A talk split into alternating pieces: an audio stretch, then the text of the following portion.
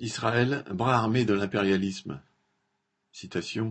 Les appels à un cessez-le-feu sont des appels à se rendre face au Hamas, cela ne se fera pas, a déclaré Netanyahou le 30 octobre. C'est dans le droit fil de ce qu'il répète depuis des semaines en écrasant sous les bombes la population civile de Gaza. Dès le lendemain de l'attaque dévastatrice du Hamas, s'adressant aux médias face au quartier général de l'armée israélienne, Netanyahou avait déjà martelé par trois fois Nous sommes en guerre. De tels propos, on aurait pu les entendre un peu n'importe quand, depuis au moins un demi-siècle, car la politique des gouvernements israéliens a toujours été de s'imposer par la force aux populations arabes de Palestine et des pays voisins. Des guerres incessantes. En soixante-quinze ans d'existence, Israël a mené six guerres régionales, celle de 1948, qui suivit la création de cet État et l'expulsion de centaines de milliers de Palestiniens, celle de 1956 où Israël soutint par les armes Paris et Londres contre l'Égypte qui avait nationalisé le canal de Suez, celle des six jours en 1967 qui aboutit à l'occupation de Gaza, de la Cisjordanie, du plateau du Golan et du Sinaï, celle du Kippour en octobre 1973 contre l'Égypte et la Syrie. L'invasion du Liban en 1982, avec les massacres des camps de réfugiés de Sabra et Shatila par l'extrême droite libanaise, couverte par l'armée israélienne. Une seconde guerre du Liban en juillet 2006. Il faut y ajouter une multitude d'opérations armées d'Israël, dites de représailles ou préventives, contre ses voisins et contre les intifadas, ces soulèvements de la population palestinienne dans les territoires occupés sans oublier plus d'une centaine d'assassinats de dirigeants palestiniens et libanais menés par les services secrets israéliens entre 1979 et 1983, dont les instigateurs disaient qu'ils visaient à installer un sentiment d'insécurité entre guillemets au Liban, provoquant des réactions qui pourraient servir de prétexte à une invasion armée.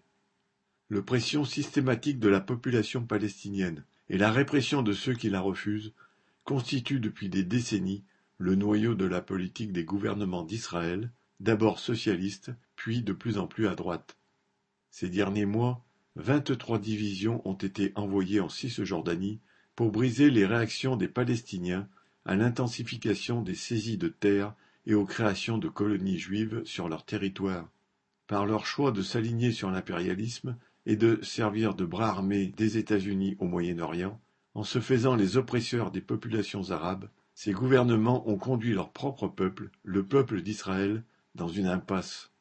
La succession de guerres, d'opérations militaires plus ou moins vastes, avec le maintien sous les armes de la population israélienne, l'écrasement des Palestiniens, ont fait de la vie un enfer pour les populations arabes, mais aussi pour la population israélienne. Celle-ci est ainsi contrainte de vivre sur un pied de guerre dans un environnement rendu de plus en plus hostile par la politique belliciste de ses propres dirigeants. Le prétexte de la sécurité. Membre du gouvernement depuis 1996, puis à sa tête avec de rares intermèdes, l'homme de droite Netanyahou s'était vanté d'assurer par la force une sécurité absolue aux Israéliens. Avec le dôme de fer, une défense aérienne de pointe, il prétendait mettre le pays à l'abri des tirs de missiles du Hamas depuis Gaza et du Hezbollah depuis le Liban. Et si cela ne parvenait pas à sanctuariser Israël, il suffisait de bombarder Gaza et de soumettre sa population à un blocus total. Ce discours sécuritaire visait à faire croire que, citation, que nous avions le droit de faire n'importe quoi, que nous ne paierons jamais le prix, ni ne serions punis pour cela. Fin citation comme l'a écrit le quotidien israélien de centre-gauche Haaretz après le massacre du 7 octobre, certains en venant même à ne plus voir l'effroyable réalité à leur porte.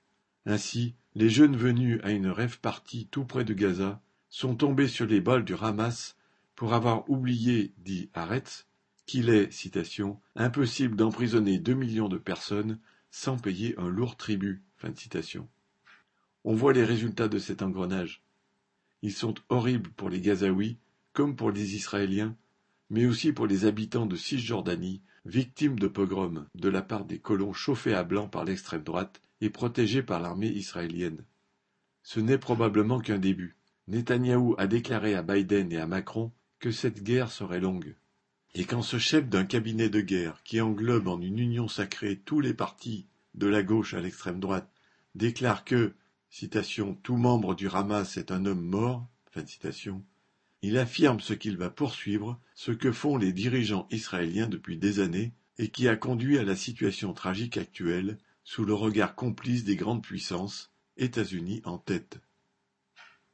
Les dirigeants israéliens s'assoient sur les centaines de résolutions de l'ONU leur enjoignant de quitter la Cisjordanie au lieu de la coloniser en n'en laissant que des confettis à l'impuissante autorité palestinienne. Mais les grandes puissances n'en ont que faire. De même, du fait du blocage israélien, les accords de Slo passés il y a trente ans entre l'Israélien Rabin et le Palestinien Arafat sous le patronage de Clinton n'ont jamais abouti à la création promise d'un État palestinien. Tout cela convient aux puissances impérialistes trop contentes qu'elles sont d'avoir un peuple à leur disposition pour défendre leurs intérêts, un peuple gardien de prison des Gazaouis, mais lui-même captif des intérêts de l'impérialisme. Les dirigeants israéliens font de leurs citoyens les supplétifs avis et forcés des armées occidentales. Une partie de la population israélienne le perçoit, au moins confusément, et il est urgent d'ouvrir une perspective autre que cette sanglante fuite en avant. Elle implique la rupture avec l'impérialisme pour restaurer une véritable coexistence des peuples israéliens et arabes dans le respect de leurs droits nationaux respectifs. Pour défendre une telle politique, des organisations communistes comme celles qui ont existé dans la région après la révolution russe de 1917 doivent ressurgir, car seule cette voie révolutionnaire pourra ouvrir une issue aux classes laborieuses, en Palestine comme en Israël et dans tout le Moyen-Orient. Pierre Lafitte